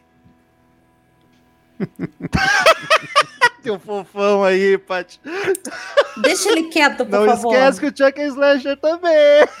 Deixa ele quieto, por favor. Vamos mudar de assunto, vamos voltar pro Leatherface. É mais confortável. O Chuck brasileiro. Outra coisa que eu acho um acerto nesse filme é o Leatherface não ser o vilãozão, como a Paty comentou ali. Tipo, é a família Gosto. mesmo que é desgraça. E eu acho que esse é o que prov- não assisti, tô deduzindo que seja o defeito das sequências todas, porque eles vendem como o Leatherface. Eu até acho curioso ele ter virado o slasher, porque ali ele é só mais um, tá ligado? Na- Porque nas- é o mais emblemático, né? O mais reconhecível. As sequências, até onde eu sei, e até onde eu lembro do 2, o 2 eu vi muito por cima, mas as outras sequências eu acho que mantém o mesmo esquema, que ele tá ali no meio da família, o problema é a família toda. O remake, pelo que eu lembro, eh, tem a família, mas eles tentam vender o Leatherface como o, o- a entidade má da parada, tá ligado? Uhum. Apesar de ter, de mostrar que o, o pai eh, trata ele como se fosse um qualquer, É, tem, só tem que essa o pai coisa. não é maluco que nem do primeiro Não, filme. Isso é uma parte o pai que eu- é só um ruim mesmo. Isso, é um, ele é um psicopata. O pai é um psicopata mesmo. Isso é uma parada Isso. que eu não gostei. Quando depois que eu vi o original, eu, putz, eu, eu achei que perdeu muito valor na história da parada. Porque o pai é, é um cara ruim que tá enganando as pessoas porque ele quer matar de ruim, sabe? Ali, Tá, tá falando do remake. do remake. Não Isso. que do original eles não sejam ruins, etc. Mas É, eles, dá uma, justifica- fazem- dá uma ele, justificativa diferente, né? ele deixa implícito que o churrasquinho deles ali é de Sim, gente. mas é porque as pessoas são malucas. Aliás, o cara corta o churrasco pra comer com a mesma faca que o maluco da estrada Né? corta a mão. Ele, ele limpa a boca com, com um pano que eles estavam passando sangue do cara. A, a higiene dali nos anos 70, ó, foda-se. Então, qualquer coisa. Eu fui muito pego no plot twistzinho, porque eu já tava angustiado aquela mina correndo e se jogando das janelas de vidro. Quando ela chega, eu, ah, graças a Deus o velho vai ajudar ela. E daí, puta, o velho com a corda. Eu já pensei, vai abusar dela, vai ser horrível isso aqui. Graças a Deus não são abusadores, só são Hum. psicopata do outro lado. Mas eu caí nesse, nesse plot twistzinho de que, puta, ele é um vilão também, ele faz parte da família. É, eu Não, eu não isso tive eu esse- achei maravilhoso. E achei maravilhoso que ele dá umas vassouradas nela como se ela fosse um rato. falando. Fica quieta, fica quieta. Aí ele dá umas, umas polodinhas nela assim, pá, pá, Ele, comenta, ele conversa nela. com ela e bate nela. Mulher Isso. desesperada e vai conversando e batendo. Pô, a mina tá atuando bem pra caralho aí também, cara. O jeito que Eu- ela vem desesperada, chorando pro velho. Eu achei maravilhoso isso. A- a- a- o nível de maluquice do cara é tanta que dá uma vassouradinha nela. Fica quieta. Não na hora, ô Paty, não sei se tu percebeu, que eu também. Eu, eu não tinha percebido a primeira vez e eu achei muito bom. E daí é os detalhes que eu gosto do filme, que eu percebi essa última vez olhando. Que eles estão nessa hora que eles vão. Ah, vamos levar, pro, vamos dar pro vô, porque ele que ele é o matador profissional do matador, vai te matar rápido. Velho não pode nem com ele mesmo. E daí eles. O cara e o, e o pai fala: Eu não gosto de participar dessas coisas, mas tem que ser feito, mas eu não gosto. E vou sair. Eles ficam nessa novela de tentar e não. E daí no, no enquadramento, quando mostra eles tentando, tentando fazer o velho acertar a marreta, o cara fica vindo da porta, olhando assim, curioso, assim. Tipo, já Tipo, foi? Ah, Já eu foi, quero é. ver, mas não quero ver, sabe? Isso é tão bom porque o cara é maluco. Tu vê que o cara é só um perturbado que nem todo o resto da família. De repente o velho fosse psicopata ali, poderia ser. A gente não sabe, que o velho não faz nada, só chupa o sanguinho. Mas a gente não. Cena Nossa, asquerosa David também. Lopan, cara, Mas, olha. não, ele, pá, não fala isso, tá ofendendo o coitado David Lopan, que ah, o David Lopan tá foda aquela maquiagem. Aquilo ali é sacanagem. Mas sabe, eu acho tão legal esses detalhezinhos, sabe? Que nem o Leatherface, questão da maquiagem que eu falei, e essa do velho, que ele, tipo, ele fala, ele só lança assim, tipo, eu não, não vou fazer isso, não gosto, O mas Leather- tem que ser feito. O Leatherface tem três máscaras. Tem a moça bonita, que é que ele é usa final. no. Que é que ele usa no- na janta. Tem a da senhora, que ele usa quando tá preparando os bagulho. E tem a da matança, que é aquela principal. Que Sabe que hoje eu, hoje eu montando o teaser, pessoal aí que não vê o teaser, não valoriza o nosso teaser, não compartilha com os usa. Valoriza o artista. não valoriza o artista. Eu vi um negócio que eu, que eu achei muito legal, que, ele, que eu, eu tava vendo as imagens parada, né? Ele tem na armação da boca da máscara, ele tem um arame assim, e daí eu não sei se é proposital ou não, mas é um, ele, é um arame pra segurar, pra dar espaço pra aparecer a boca dele, mas tá no formato de um sorrisinho assim, tá um, Carai. puxando assim Ele pra tem cima, uns assim, dentinhos tortinhos. É, né? ele tem também as, uma dentadura ali E por baixo. daí o, eu não sei se foi intencional, tipo, a montar o. Tipo, a, não, obviamente não fica aparente, como se a máscara estivesse sorrindo, mas o arame tá com, sabe, um D virado. Aham. Tá assim o aramezinho segurando a boca da máscara. XD. Nossa, ó, a, a cena de- do final, olha, agora eu me lembrei da motosserra é, caindo na, na perna dele, sabe? É, Olha, aquela lá do, do gordinho, que o gordinho Ah, dá uma maré, joga uma chave inglesa na cabeça dele. testa do Mano, o atropelamento do caroneiro é perfeito de bem feito aquilo. Porque como é que zoaram tanto no velho? Porque eu até fiquei curioso, porque é um. Acho que é um bonecão que é estraçalhado Eu e acho- carne pra é- todo lado. Eu acho que eles tentaram, na real, fazer um bagulho ali e não deu certo e era tarde demais.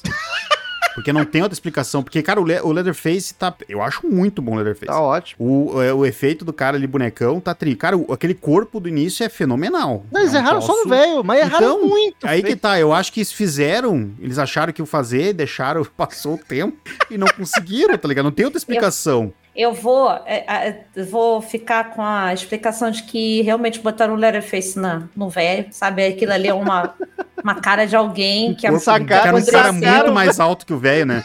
Tá sobrando. o velho.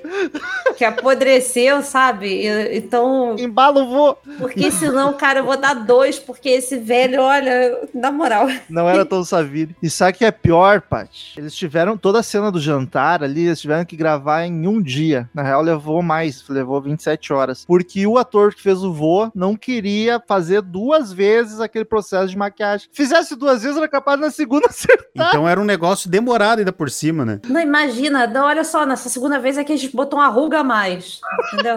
E foi aquele detalhe que faltava. Envelheci 10 anos ou mais nesse último mês, tá o velho lá. E o que fudeu muitas gravações foi realmente o calor absurdo do Texas. Porra. Inclusive, como eles tiveram que gravar essa porra num dia só, essa cena do jantar foi gravada de noite. Então eles tiveram que encher de blackout aquela casa, diz que a temperatura dentro da casa ficava em 47 graus. Às vezes os atores Caralho. não se aguentavam, gente desmaiou, e aí o cheiro, porque obviamente 74, aqueles ossos, aqueles bichos Tudo de mortos, verdade. Tudo de verdade. Tudo de verdade, diz que era um fedor. Cara, me deu desgraçado. nervoso aquelas penas todas. Nossa. Ah, nossa, Ah, Paty, foi muito que me incomodou. De tudo aquilo me incomodou aquela louca deitar naquelas penas lá. nossa, aquilo Ah, ali foi o que mais me deu vontade de vomitar. Nossa, o filme o- todo. Foi nem a marretada na cabeça. No que eu entrava, na- no que eu entrava numa sala e o chão tá virado em pena, eu viro as costas e vou embora. Foda-se. O ator que faz o. A galinha é o melhor personagem da. O ator que faz o mochileiro diz que foi é, o pior dia da vida dele gravar aquela cena de jantar. Foi pior do que ir pra guerra do Vietnã. Caralho. Pelo menos no Vietnã tem ar fresco, né? Outra coisa, a- eles tinham pô, orçamento barato, tanto que as roupas, cada personagem só tinha uma roupa. Pode ver que no filme inteiro eles estão usando a mesma roupa, Eles cada estão um. realmente suados. É, e a roupa, a camiseta do Leatherface era uma camiseta tingida que não podia lavar. Então, durante todo o processo do filme de gravação de quatro semanas, no calor do Texas de Ai. 40 graus, o ator teve que usar a camiseta sem lavar. Porra, um cara. fedor. Eu vou te falar, eu, eu vou até aumentar minha nota, porque assim, agora o filme realmente. Em homenagem ele... aos, atores, né? Não, não é nem isso. Agora tu vê que as pessoas realmente entraram no clima do filme, né? Porque os caras já. O Leatherface, com certeza, cheiroso ele não é. Então, assim, botaram ele fedido de verdade. Então, Não, isso é fato, era um, era um amor ao cinema, né? Isso aí, tem até outros filmes que a gente já comentou aqui, que era uma tosqueira, puta que pariu. O próprio Evil Dead, que as atrizes não aguentavam mais, metade foi abandonando no meio do filme. Exatamente, cara, aquilo é tão maravilhoso. Volta Outra lá no nosso época, episódio né? de Evil Dead, por favor, se você não ouviu. Uma outra época, né? A galera vestia camisa. Por quatro semanas, sem lavar. Literalmente. Trilha sonora, ela praticamente é inexistente e eu amo, porque não é uma música, é só um rosnado de guitarra, o que deixa mais ainda de- desagradável de assistir o filme, te incomoda, e, ah, é esquisito. Não me, não, me- não me pegou, não, Acho nem lembrei da. Corrobora muito com o Eu, clima. eu gosto desse lance também. Que é só aquela coisa pra incomodar, assim, aquela coisa desconfortável que nem todo o resto. E o filme, pra mim, tem duas das cenas mais bonitas e marcantes. Bonitas é foda, mas emblemáticas. É bonito, é bonito. É cinema, cara. É bonito. É Pode é ser bonito. eh, emblemáticas da história do, de- do terror, que é o, o óbvio, a marca registrada do filme, que é o Leatherface da dança dele no, no final do filme, né? Dando, eu adoro aquilo, é muito bom. Nossa. Com a motosserra e contra o sol, assim, é bonito o take, é emblemático. E a- eu acho muito bonito a- o enquadramento da mina com a cara ensanguentada, apavorada dentro da caminhonete, quando a caminhonete se afasta. Isso eu gosto. E Gosto depois rindo. E termina com ela rindo, né? Eu Muito gostei bom. dessa coisa porque eu estaria exatamente assim, rindo desesperada. É muito bom. Esse, esse final eu acho.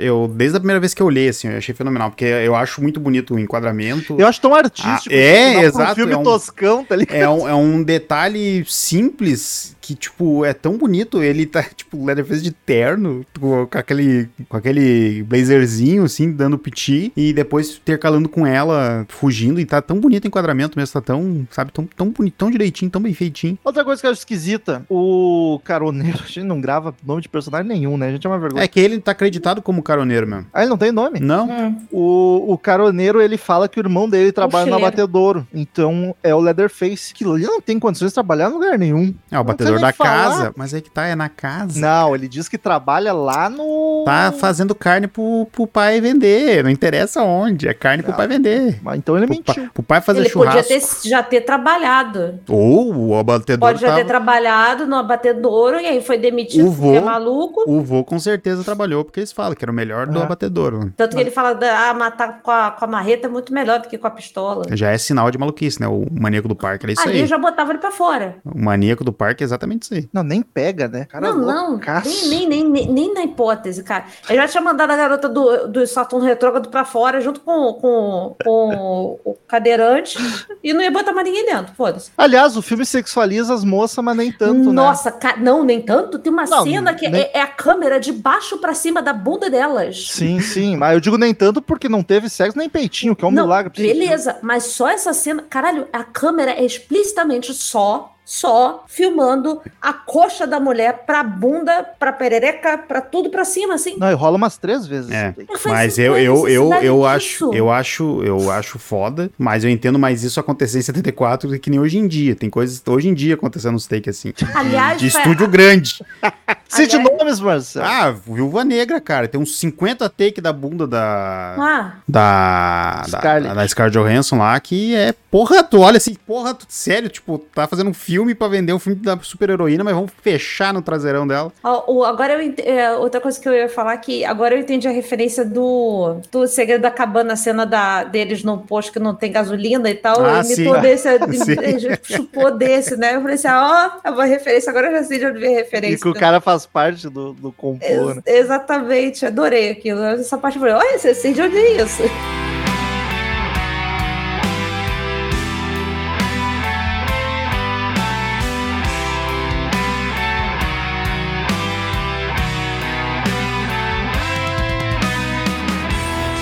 Queridos ouvintes, todo episódio, cada um de nós dá uma nota de 0 a 10 pro filme. No final, a gente soma, divide e vê a média que o Sábado 14 deu para O Massacre da Serra Elétrica, original de 74. Começa com o Marcel, que é o que mais tem carinho pelo filme. Como eu disse, eu vi o filme já com uma, meio uma expectativa baixa a primeira vez por causa do remake e me surpreendi. Gostei muito de todo esse lance da crueza dele. Se contar do impacto, a parte histórica do filme não tem como negar o quão importante ele foi pro cinema de terror. E eu gosto muito disso, de- dessa, es- dessa experimentação de fazer um filme dessa vibe em 74, sabe? Acho legal. Eu acho corajoso do Toby Hopper ter feito isso. Acho que não deve ter sido fácil, até, até que o filme não é de estúdio grande nem nada, tipo, orçamento pequeno e tal. Mas não deve ter sido fácil ele tomar a decisão de fazer um filme assim, sabe? Me admira muito anos depois ele ter eh, sido abraçado. Não me admira porque o Spielberg também é dessa galera que faz maluquice desde antes, mas tipo, ele- o estúdio ter abraçado ele pra f- ter feito o Poltergeist. sabe? Mas eu gosto, eu gosto muito de vários detalhes do filme.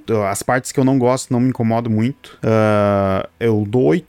Então, já, como eu já disse, eu não gostei do filme. Eu entendo tudo que falaram aqui. Inclusive, modificou um pouco a, a- a minha perspectiva, minha visão do, do filme, né? Do que vocês disseram. Eu entendo ele ser um filme cru. Eu entendo ele hoje ser um filme é, cult. Eu entendo que ele foi um filme importante. Mas, assim, ele é um filme que eu vendo ontem pela primeira vez, ele não, não me marcou em nada, assim. Eu não, não, não senti nenhuma uma vontadezinha, assim, de... Pô, que, que entretenimento legal, sabe? Que coisa legal pra ver e tal. Valeu a pena. Foi só qualquer coisa. Só sentei durante uma hora e vinte e vi um filme. Acabou. Não, não tive envolvimento emocional nenhum. Mas tiveram coisas que eu, que eu gostei, como eu já falei. é, eu gostei do, do Leatherface ser um cara, entre várias aspas, normal. Ele não ser um serial killer com vontade de matar. Ele é uma pessoa com problemas mentais, assim. Não é um... Vamos, vamos ver mês que vem, Paty, se vai continuar assim. É.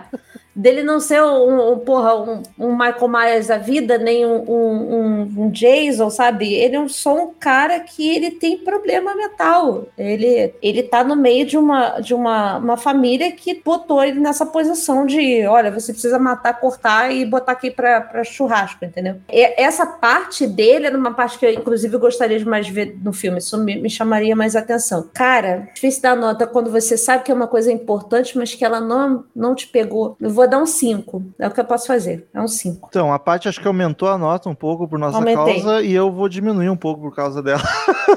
eu tenho certeza que se eu tivesse gravado assistindo uma vez, a minha nota ia ser bem mais baixa. Essa segunda assistida me ajudou muito, acho que pela questão de expectativa mesmo, e eu pude prestar atenção mais no contexto e nos acertos do filme. Tem duas coisas que me irritavam muito, que era o personagem do, do cadeirante, o A- Abu Janra, e a maquiagem do velho. Mas aqui gravando, é eu fico com vontade de dar 8, porque eu acho que o, o filme tem uns um mérito muito foda em vários aspectos dessa crueza dele, da importância. Só que ao mesmo tempo, esse clima trapalhões que a Paty falou definiu bem o que eu não gosto e até mais outras coisas aí na finaleirinha, a interação dos personagens, um clima trapalhões. Se eles se levassem um pouco mais a sério, porque não é um filme trecheira e nem é Não. um filme que quer ser engraçado. Era só ele se levar um pouco mais a sério, coisa que às vezes é um problema. Aqui eu acho que ia ajudar. Então eu vou dar uma nota 7. O filme termina com 6,6666, ou seja, 6,7 que a gente arredonda pra cima ou pra baixo. E vamos ver mês que vem se sobe, se desce, se fica na mesma. Aguardem conosco, queridos ouvintes. Vai ser na. Netflix, hein? Não vai ser em cinema, Não, vai então ser vai fácil. barbadinha, dá pra ver na- no lançamento aí, ó, de barbado. Exatamente.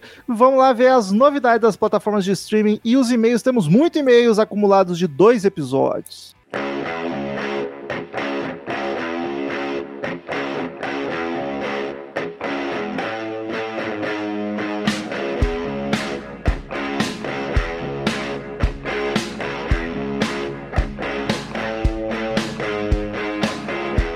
Vamos para a primeira leitura de e-mails e novidades dos streamings, das plataformas de streaming no sábado 14 de 2022. Uh, queridos ouvintes, siga-nos nas redes sociais, arroba podcast sábado 14 no Twitter, no Instagram. Ouça-nos pela Orelo, nos ajuda muito. Mas se tu ainda é teimoso e tá ouvindo pelo Spotify, não tem problema. Mas então aproveita e dá cinco estrelinhas. Agora o Spotify tem um, tem um recurso novo de ranquear. Tu entra lá no sábado 14 no Spotify e dá cinco estrelinhas que nos ajuda bastante a ficar melhor, mais Hum, visível pra bem ranqueado. É. Mas ouve no Orelo que a gente quer dinheiro, a gente não quer visibilidade. E- Mas ó, seu filho da puta, pra dar cinco estrelas, não vem dar quatro, não. é, vai tomar no cu com É, é igual o. Uber. Se tu vai dar quatro estrelas, então não dá estrela nenhuma, que tu fode o cara. É que no Uber, se tu não dá nenhuma estrela, ele dá cinco. Eu já, eu já comprovei isso aí. Então, Então, pô, é melhor deixa que o Spotify. Deixa lá. Não, hoje não vai hoje eu faço as corridas e vou pulando, que eu sei que já vai dar cinco meses. Ah, vai dar cinco, meu pau.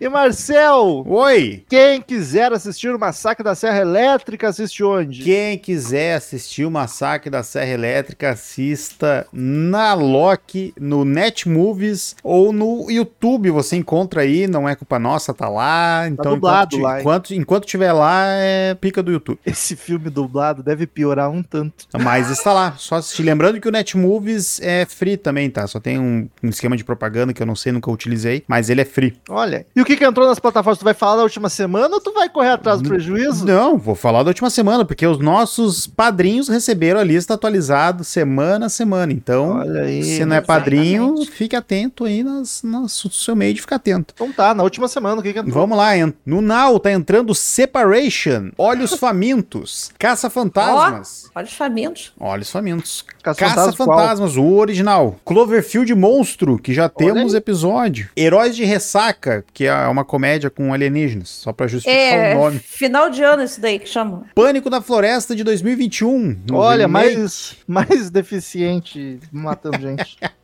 E no Prime tá entrando o Homem Invisível de 2020. Ó, deve ser uma bucha. É, um- eu não gostei. O, na Apple tá entrando o Turno de 12 Horas. Que E o, isso aí é telemarketing? deve ser. Trabalha 12 e folga 24.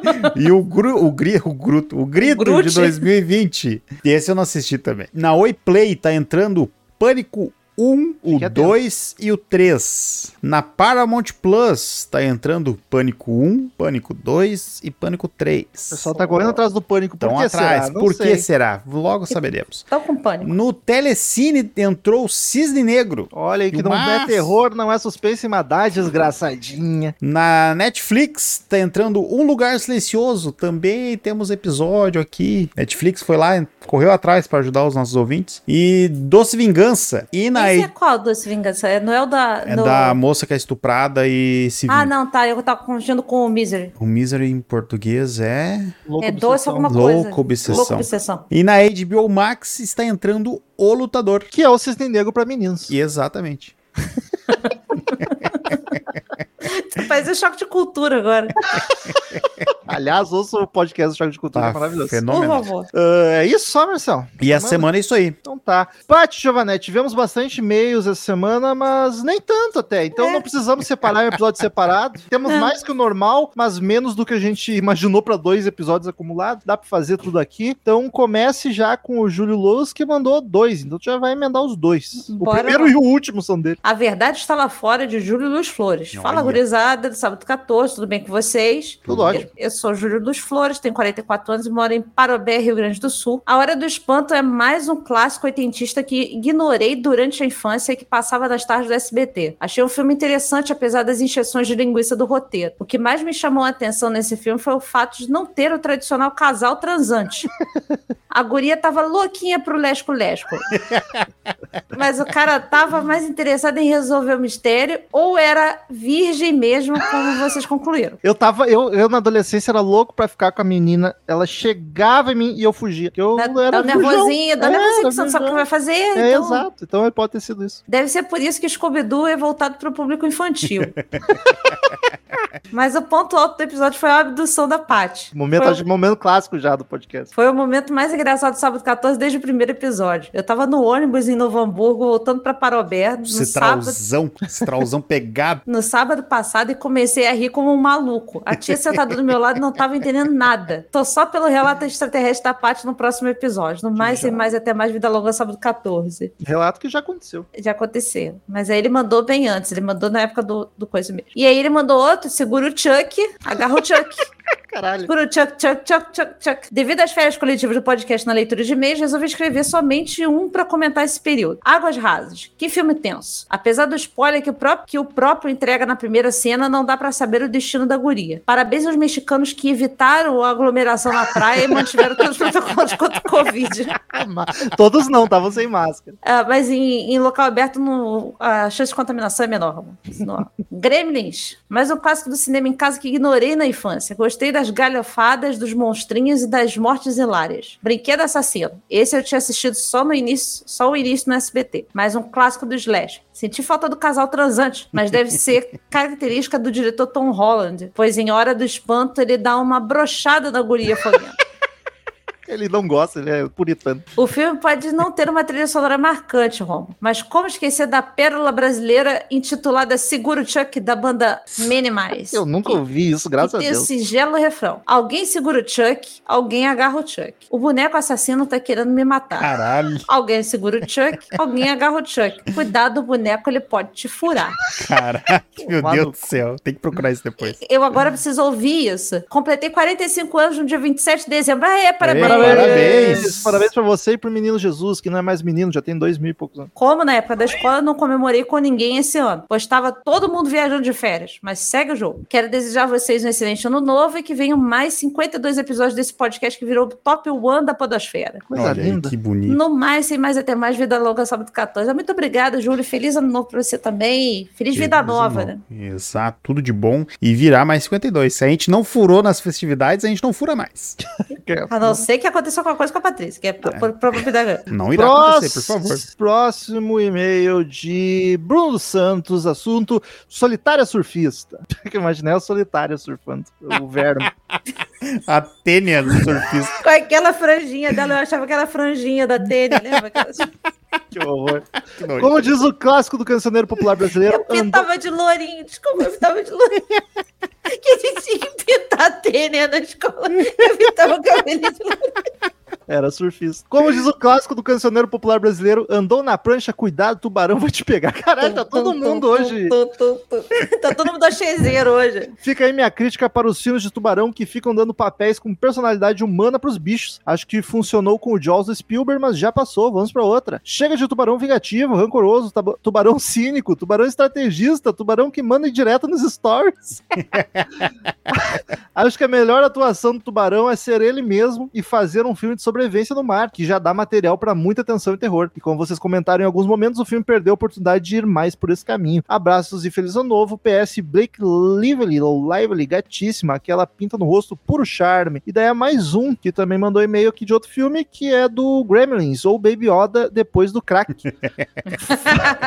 Fala Sabadeiros, mais uma classiqueira que tá no imaginário de todo mundo, mas estranhamente não foi retomada na onda de revivals e remakes dos últimos anos. Por Tem enquanto. uma, tem uma notícia ti. Como a Paty mesmo citou, na época o 2 já foi feito pra vender produto, então teria um baita potencial comercial. Se acontecer, será que tiraria o charme da produção, substituir os bichos pro CGI? O que vocês acham? Então, eu acho, eu acho que vai, tiraria. Só que eu acho que se rolar um 3 vai ser com boneco. ah, na época que a gente gravou do Gremlins, eu tava pesquisando as curiosidades fakes, aquelas que eu dei durante o episódio, e aí eu achei notícia de que tá confirmado o 3 e que na entrevista, não lembro se produtor ou diretor, falou que ia ser tudo boneco. Eu Só acho não que tinha data pra os- nada ainda. É, o- é o que chama atenção e os caras não, não podem ratear. Sempre podem, mas eu acho que eles deveriam. Não só pode, como normalmente rateiam, né? É que é co- coisa de renome. Curti esse quadro novo que o Romulo trouxe pro episódio. Curiosidades duvidosas. Não ia achar ruim se tivesse sempre. Eu vou começar a inventar coisa, né? Fake news do sábado 14. Abraço gelado do Canadá, Bruno Felipe dos Santos e vai daí Marcel. E-mail de Moisés Pacheco de Souza, Baby Shark Chururu. Olá, amigo banhistas e bronzeado, de bronzeado palmito. Ou temos muito. Vou aproveitar aqui já falar de dois filmes de tubarão, de tubarões para dizer que é um subgênero que tem uma relação de amor e ódio. Específico. Amor, pois eu gosto de bons filmes de animais assassinos. Os dois que o programa já apresentou são bons exemplos de filme. Creio que você esteja falando da Anaconda junto aqui. Ah, esqueceu da Anaconda. é. Jaws é excelente e The Shallow Now é bonzinho. Agora ódio porque minha esposa adora filmes de monstros gigantes e animais assassinos. Se for um animal assassino gigante, melhor ainda. Específico. O problema é que ela gosta desse tipo de filme sem filtro. Aí é Toxic Shark. O, tubarão joga veneno nas suas vítimas que viram um zumbi. Ou algo mais popular da trecheira como Sharknado. Se nunca viram, não recomendo. Eu adoro Sharknado, eu já vi todos. Agora um filme bom de bicho assassino e sobrevivência é Predadores Assassinos de 2019. Cara, eu fiquei curioso. Tô hein? muito afim de ver esse falar. filme. Até eu ia, até, não sei se vai falar aqui, mas no e-mail anterior eu ia comentar porque eu, eu acho que é só bicho sendo bicho, hein? Mas daí eu não tenho certeza. Que é a história de uma campeã de natação que vai visitar, tentar buscar o pai teimoso que não quer deixar uma casa durante um tornado enchente na Flórida. O plot do filme é que eles ficam presos no porão da casa e dois dos crocodilos gigantes entram na casa por conta da enchente. É bom, o problema é que tem um final merdinha também no nível do Shallows. Já Ai. deixou nossa expectativa nivelada. É, Aqui rola isso no Rio de Janeiro. O cara abriu a porta, tinha um jacaré na, na porta da, da casa dele aqui. caralho. Caralho, um Caralho. no apartamento. Caralho. no quarto andar. merda. O bicho já tava olhando TV na sala. Eu acho que eu conheço esse filme do, do jacaré. Esse é a produção é do Sam Raimi, Paty. Então eu acho que eu já vi o filme sim. E ele não é ruim, não. Ele é. É, eu vi o trailer e o trailer me vendeu uma parada bem realista, assim, tipo, é uns bichos na casa e tu tá preso. Foda-se, Eu- se eu vira, acho, irmão. eu acho que tinha que rolar um filme assim na Austrália. Porra, Mas lá é segunda-feira, não vai, não, o filme Tá não vai preso. vender nada lá. tu tá Tá preso na Austrália. Isso. Um grande abraço, usem protetor e as praias do Balneário Camboriú não são tão boas assim. Venham pra Floripa. Ah, mas a gente tá ligado que é horrível. Já fui pras duas. Próximo é da Patrícia Giovanetti. o Jorge André Lima Gomes sobre faroestes contemporâneos. Ah, lá vem. Saudações sabadeiros. Fiquei feliz de saber que o Romulo compartilha do meu do mesmo gosto, do meu mesmo gosto por faroeste do século XXI. Pode mandar, pode mandar. Portanto, vou comentar aqui alguns filmes do gênero que se misturam com horror ou não, e quero saber do nosso rosto se ele já os viu. Se não, ficam de recomendações. Já eu gostei digo- que ele tá testando você. Não, já digo de antemão que eu acho que eu só, eu só vi um, mas fiquei muito afim de ver os outros. Eu vou anotar isso aqui tudo. Mentira, ele vai apagar seu e-mail daqui a pouco, porque ele E- não gosta de e-mail na caixa de entrada. E vou esquecer, mas eu adoraria assistir esses filmes. A Casa dos Pássaros Mortos, Dead Birds, 2004. Filme de casa assombrada com uma bela reviravolta no final, ambientado num velho oeste sombrio, com destaque para a participação de Michael Shannon no elenco. Muito bom, nota 7. Gostei da sinopse. Escavadores, The Burrows. Não sei como falar isso. Burroughs. 2008. Então eu falei certo, porque você tá me corrigindo. Filme com uma premissa de resgate bastante similar à de Rastro de Maldade, porém com monstros aparentemente alienígenas no lugar de índios e de com Caralho. modificações corporais. Velho Oeste com alienígena já me ganhou. Aí, ó, é Cowboys e Alice. Cowboys e Alice. Melhor filme de Velho Oeste do mundo. Não. Destaque para um dos vilões mais odiosos que eu já vi no subgênero. Nota 8. Caralho. Que é um alienígena com um chapéu de cowboy. E ele fala, Arthur! o, o saque mais rápido do universo. Aquele dedinho assim do velho, o dedo mais rápido do velho oeste, o A dedinho. minha é, laser. A Salvação, The Salvation 2014. Filme com aquela estrutura clássica de história de vingança, com um elenco badalado composto por Mads Mikkelsen, o Hannibal, Jeffrey... Ah, o... eu gosto desse cara. Eu não gosto dele. É um baita ator, mas não vou com a cara dele. Ele queria encher de porrada. Coitado do cara. Aquelas pessoas que tu não gosta de graça. Eu, eu espero que seja quem eu tô pensando que é, porque senão eu fico... Eu, eu não, é quem tu gosta, os sim, É Paty. É quem tu o- gosta, sim. O Jeffrey, eh, Jeffrey Dean Morgan, o Nigga de The também. Walking Dead, maravilhoso. E Eva Green. Boa também. Eu gostei que o Eva Green não botou nada do que ela fez. assim, Tá todos bem, tá? A gente sabe quem é Eva Green. Não tem muito terror, mas é bem legal. Nota 6,5. A balada de Buster Scruggs. Foi o único que eu vi. Eu não vi, eu tenho que terminar de ver. Original Netflix 2018, o filme mais famoso da lista, escrito e dirigido pelos irmãos Coen. Lindos, É uma maravilhosos. antologia, é uma antologia que ao longo dos seus seis contos carrega aquela cara violenta e cômica tão característica de seus criadores. Nota 9. Eu não vi esse filme. 9 eu acho forte, que tem uns trechos que são 9, tem uns trechos que são 6. Irmãos Coen é delicioso. Tudo, É bem bom. tudo. Ouvintes, vamos baixar o Orelo. Por um favor. abraço a todos. É Cara, isso eu, eu, eu, eu vou guardar essa lista aqui porque eu tem muito filme aqui que me interessa. Eu também gosto de filme. Olha, é aqueles de ca- faroeste. os cavadores ali me chamou, me, eu me tô deixou curioso. doida pra ver o do Benedito que tá no, no- na Netflix, que eu ainda Eu não também. vi. Me também, falaram Delfim. bem no do Idris Elba também. O Bang Bang do Idris Elba também. Falaram que é bem bom. Quero ver todos. Caralho, uma bíblia. Próximo meio de Jubileu que é o Otávio... Você falou pipoca? É o cara que tem dois nomes. Otávio Albernaz, de Porto Alegre. Nicolas Cage é uma entidade de Hollywood. Concordo. Olá, antes de qualquer coisa, quero dizer que estou muito feliz de recuperar o acesso desta conta, pois depois de ter esquecido o password dela pela 45ª vez, então posso compensar o tempo que eu fiquei sem mandar nenhum e-mail para esse maravilhoso podcast. Irei falar sobre diversos episódios nesse aqui, se preparem para o e-mail gordo. Começando por Willis Wonderland, minhas pressas foram atendidas com esse episódio sobre simplesmente o Five Nights at Freddy's alternativos e superior do entretenimento. É o Nicolas Cage no auge da tosquice consciente, toda a estética do filme merda, o roteiro tosco, os conceitos ridículos, as atuações medíocres por parte dos coadjuvantes, tudo isso é reunido e lapidado, culminando em um ápice de alegria e divertimento que poucos filmes me proporcionaram nos últimos tempos, e também contribui para minha teoria de que Nicolas Cage é uma entidade onipresente de Hollywood, porque ele tá em todos os lugares, ele fez filme de ação, fez os filmes de aventura, onde ele é um Indiana Jones genérico, ele fez filmes de comédia, vale citar que muitos desses filmes não têm intenção de ser filme de comédia, Jiu-jitsu. ele tem filme onde ele caça a bruxa, filme onde ele é o bruxo, filme com a Cher, filme de desastre, filme de herói com um motoqueiro fantasma e quase o Superman. Inclusive, o cancelamento desse projeto é um desrespeito com o Nicolas Cage, levando em consideração que ele é um grande fã do personagem. Acho que a indústria deveria ter concebido esse papel para ele como um pequeno pagamento em troca da enorme contribuição do Nicolas Cage para o cinema e estrutura mundial e a cultura mundial no geral. E filmes legitimamente bons, como Arizona Nunca Mais e O Senhor das Armas. Sem- Foda. sem nem falar que ele é sobrinho do Coppola, não Caio Coppola. Apesar do meu sobrenome, não tem nenhum parentesco. Mesmo caso do Tiro Lipa e da Dua Lipa. Maravilhoso.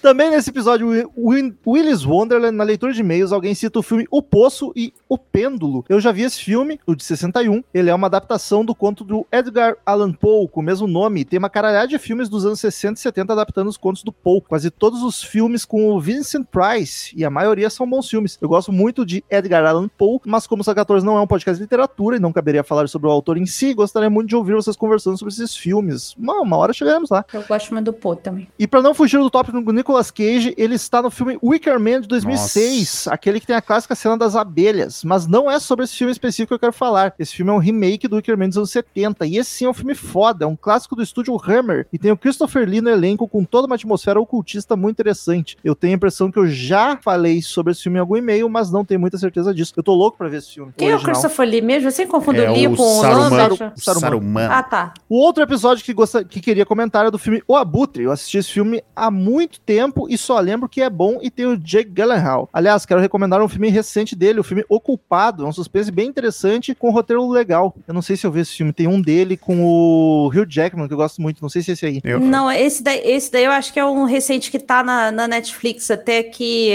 falaram que é só, só bonzinho, assim, não, não tem nada de meu Deus, desesperador. Ele é do, do, do 2021, ele. Ah, bom. Então não é o mesmo que eu tava pensando. Ele é bom, mas assim, não é nada de explodir a cabeça de maravilhoso. Queria dizer que retomei meu hábito de ouvir podcast, principalmente os podcasts de vocês, enquanto jogo Super Metroid. Aliás, eu odeio com todas as células do meu corpo a areia movediça desse jogo. Essa declaração não tem nada a ver com o resto desse e-mail, mas acho importante expressar essa opinião sempre que possível. De resto, queria agradecer a vocês mais uma vez pelos episódios maravilhosos e as horas de, entre... de divertimento, não só com o Sábio 14, mas com todos os podcasts que vocês participam. Podcasts esses que eu, infelizmente, ainda não contribuo monetariamente, mas quando eu for um jovem empregado que vende sua força de trabalho em rotinas exaustivas por um salário mínimo ou menos, pretendo colaborar com esses projetos que me trazem tanta felicidade. Acho que no momento é só isso que eu tinha pra falar. Até o próximo e-mail e tchau, tchau. Olha que bonito, Júpiter. Bonito, Eu e vou te e pagar pode? pipoca quentinha. Pode. Pode nos ajudar escutando o Norelo. Daí Isso. já fechou tudo. Pô, aí tu já ajuda a gente financeiramente, inclusive, já Claro. que esse é teu intuito. É verdade. Vai daí, Marcelo, último e-mail da semana. E-mail da Maria Tá. Brincar. Passando nervoso com os Gremlins. Meus queridos, muito bom dia, boa tarde ou boa noite. Esse é o primeiro e-mail que eu escrevo para o sábado 14 e eu preciso escrever este e-mail porque o filme de- dos Gremlins me deu um nervoso muito grande. Mais uma Ah, da eu tô nossa feliz. geração. Mais uma aí com o primeiro e-mail. Eu lembro de ter assistido o filme quando eu era criança. Eu sou de 89, então devo ter visto em alguma sessão da tarde, não sei. Lembro de ter ficado com muito medo e ter sido especialmente marcada pela frase final, quando o narrador fala: quando alguém quebrar ou estragar. Quando algo quebrar ou estragar na sua casa, procure em todos os cantos. Os Gremlins podem estar aí. Essa, aí, essa frase é muito de graça no filme pra traumatizar. É Muito. só pra pontuar assim, ó. no- Quem não se... As crianças que não se impressionaram vão ficar ruim agora. As crianças que não tem gato dentro de casa, vai É. tudo ficar É. traumatizada. Isso desgraçou minha cabeça de um jeito, mas de um jeito que sim, sempre que algo estragava, eu saía abrindo todos os armários. E quando faltava luz, e era noite, eu usava minha lanterna como arma. Enfim, uma experiência tranquila. E eu, meus parabéns, porque eu não teria coragem de sair atrás pra ver o que, que era. Eu deixaria quieto. Lá em casa a mãe, a mãe falava que era duende e que a gente tinha que Pior botar ainda, meu que A gente, Deus. a gente Agora tinha que botar um, um- É. botar um docinho pro duende no canto da porta, que aí ele parava de fazer barulho. Aí, aí você pegava a, a porta cheia de formiga, caminho de formiga. Lá eram os doces do doente quando saía botando pra ele. Poucas coisas me Água da Jamaica. poucas coisas me assustavam tanto na infância do que duende, bichinhos pequenininhos, e monstrinhos pequenininhos, tipo Gremlins. Nossa senhora. Chapolin me traumatizou com duende. Isso Nossa, aí eu. esse episódio é tenebroso. Ainda mais que a gente não tinha água da Jamaica. Exatamente. Mas tendo assistido o filme agora como adulta, tem tanto problema nessa história que eu só consigo sentir uma coisa: nervoso. Quero dizer, cadê a cu- curiosidade científica dessa gente? Pô, aqui, tu não tá em 2021 no Brasil, Maria? Tu recebe um bicho que tu nunca viu antes, com três regras muito aleatórias, e o cara fica, ok, de boa. Também gostaria de lembrar a cena em que o pai do guri vê que os bichos fofos se multiplicam e pensa: Uau, vamos lucrar com isso. Sim, Todas as crianças vão querer ter um bicho desse. Mano, tu não sabe nada sobre o bicho e tu já quer sair vendendo. Unidos aconteceu com muito bicho aqui da nossa, da nossa fauna. É verdade. Os macaquinhos, coitado, na volta aí, é tudo isso aí. Os macaquinhos, o- os tamanduá, tudo isso. Bom, não sei por que ainda me surpreende o capitalismo selvagem, enfim. Mas Caralho, podemos discutir as regras? Primeiramente, não pode molhar. Como assim? Por que não pode molhar? Estamos falando de molhar com água ou outros líquidos que não sejam água pura tão de boa? Mas Refrigerante molhar é pode? molhar qualquer coisa. Pode, é molhar. Como, hidra- como hidratar Então o bicho? E como limpar ele? Ele é tipo um gato autolimpante? Isso. Ele tem, tem gordurinha própria pra, pra proteger ele. Não lembro de ver se ele. eh, Não lembro, não lembro de ver ele se lambendo. E, se ele se suja, cai numa poça de lama, qual é que é? Ele já vai tem se água? porque Já tem tem. água na lama. Mas daí vem de novo a cena da, da neve, que da neve tava de É boa. verdade. Porque não tá derretido ainda, né? É, é, o estado é líquido, não é sólido. Ninguém interessado em, em saber, não. Segundo, ele é sensível à luz. Mas qual luz? Qualquer luz? A luz de Jesus, então. Mas que luz? A Maria ganhando um bicho de estimação deve ser a pessoa mais chata do mundo.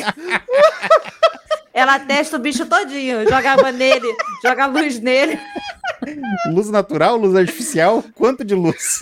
O que acontece quando se joga luz nele? Eu preciso descobrir um, eu preciso construir uma câmera escura pra ele. Como é que assiste TV de boa se ele não aguenta nenhum fósforo?